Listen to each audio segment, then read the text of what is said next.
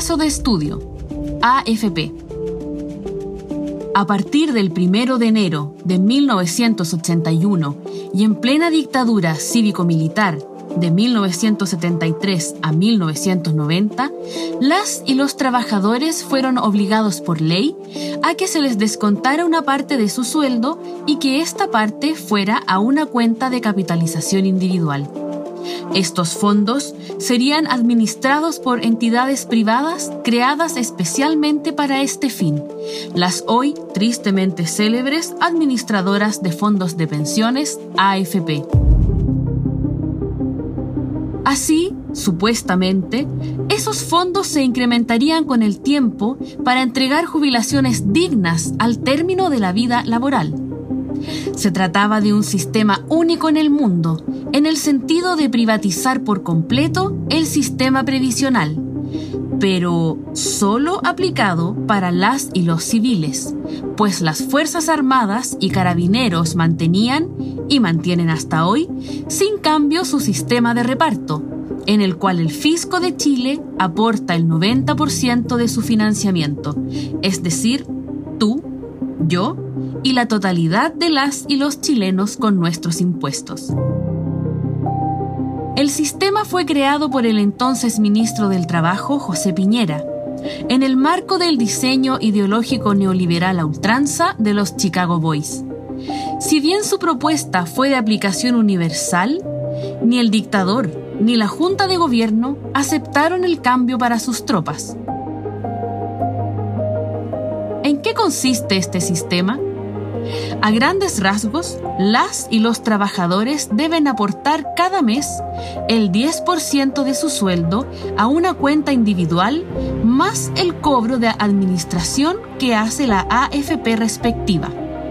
Este cobro, a diciembre de 2019, va desde el 0,69% al 1,45% del sueldo. Este fondo es invertido en acciones de empresas para maximizar los recursos, con la promesa de que al jubilar, cada cotizante tendrá al menos el 70% de su último sueldo. María Angélica Ojeda es una profesora chilena que, como millones de personas mayores en Chile, tiene una pensión por vejez de 169 mil pesos, monto inferior al sueldo mínimo, pese a haber tenido un sueldo promedio de 1.200.000 pesos trabajando desde 1987 hasta su jubilación en 2017 y sin lagunas. Según sus palabras, cuando supo que iba a recibir esa cantidad por el trabajo de toda una vida, cruzó la calle, se sentó en una banca y se puso a llorar. Ni siquiera le alcanzaba para cubrir su hipoteca.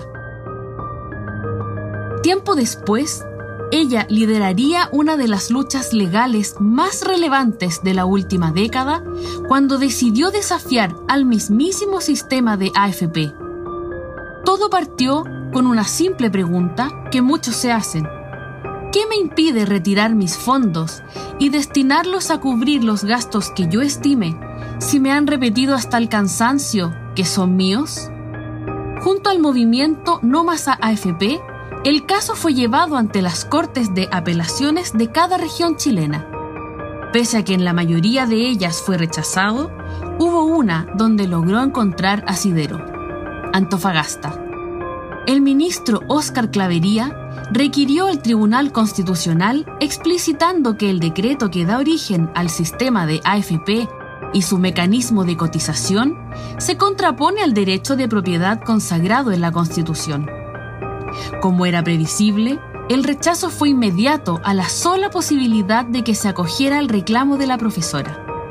Lo manifestó el expresidente de las AFP y el propio gobierno de Sebastián Piñera, ambos con el discurso claro. Si el Tribunal Constitucional acoge el recurso, será el fin de las AFP y el inicio de una crisis en la seguridad social. Lo que ellos omiten, claro, es que ya estamos en una crisis de seguridad social. En este caso, al ser el derecho de propiedad y la libertad individual dos de los valores que más protege esta Constitución, Es muy contradictoria la obligación de cotizar en un único sistema y con prohibición de acceso a tu propio dinero si así lo requieres. Se confirma el hecho de que más que una función social, las AFP son principalmente un sistema de capitalización con enfoque centralmente económico, es decir, dineros frescos para invertir en empresas transnacionales multimillonarias de la élite, consolidando una matriz monoexportadora y altamente rentista. María Angélica, como la mayoría de los pensionados, pasó al quintil más pobre solo por el hecho de jubilar. En cambio, las AFP vieron crecer sus ingresos un 70%, con utilidades totales por 649 millones de dólares en 2019, una cifra récord. ¿Es el decreto que dio vida al sistema de AFP una vulneración al derecho de propiedad? Según el Tribunal Constitucional, el ahorro es de propiedad de los trabajadores, pero ese ahorro tiene supuestamente un fin único, alimentar su pensión. Bajo ese argumento se rechazan de forma unánime los requerimientos de la profesora María Angélica, intentando justificar así la existencia de las AFP como si su gran objetivo fuera preocuparse por entregar pensiones dignas a las y los pensionados. El chiste se cuenta solo. Este caso es evidencia de que la Constitución tiene un impacto real en nuestras vidas y por lo mismo es imprescindible que su texto surja de un proceso democrático, inclusivo, paritario, que efectivamente represente a los pueblos de Chile. Este contenido forma parte del curso Una Constitución Democrática para un Nuevo Chile de la Universidad Abierta de Recoleta.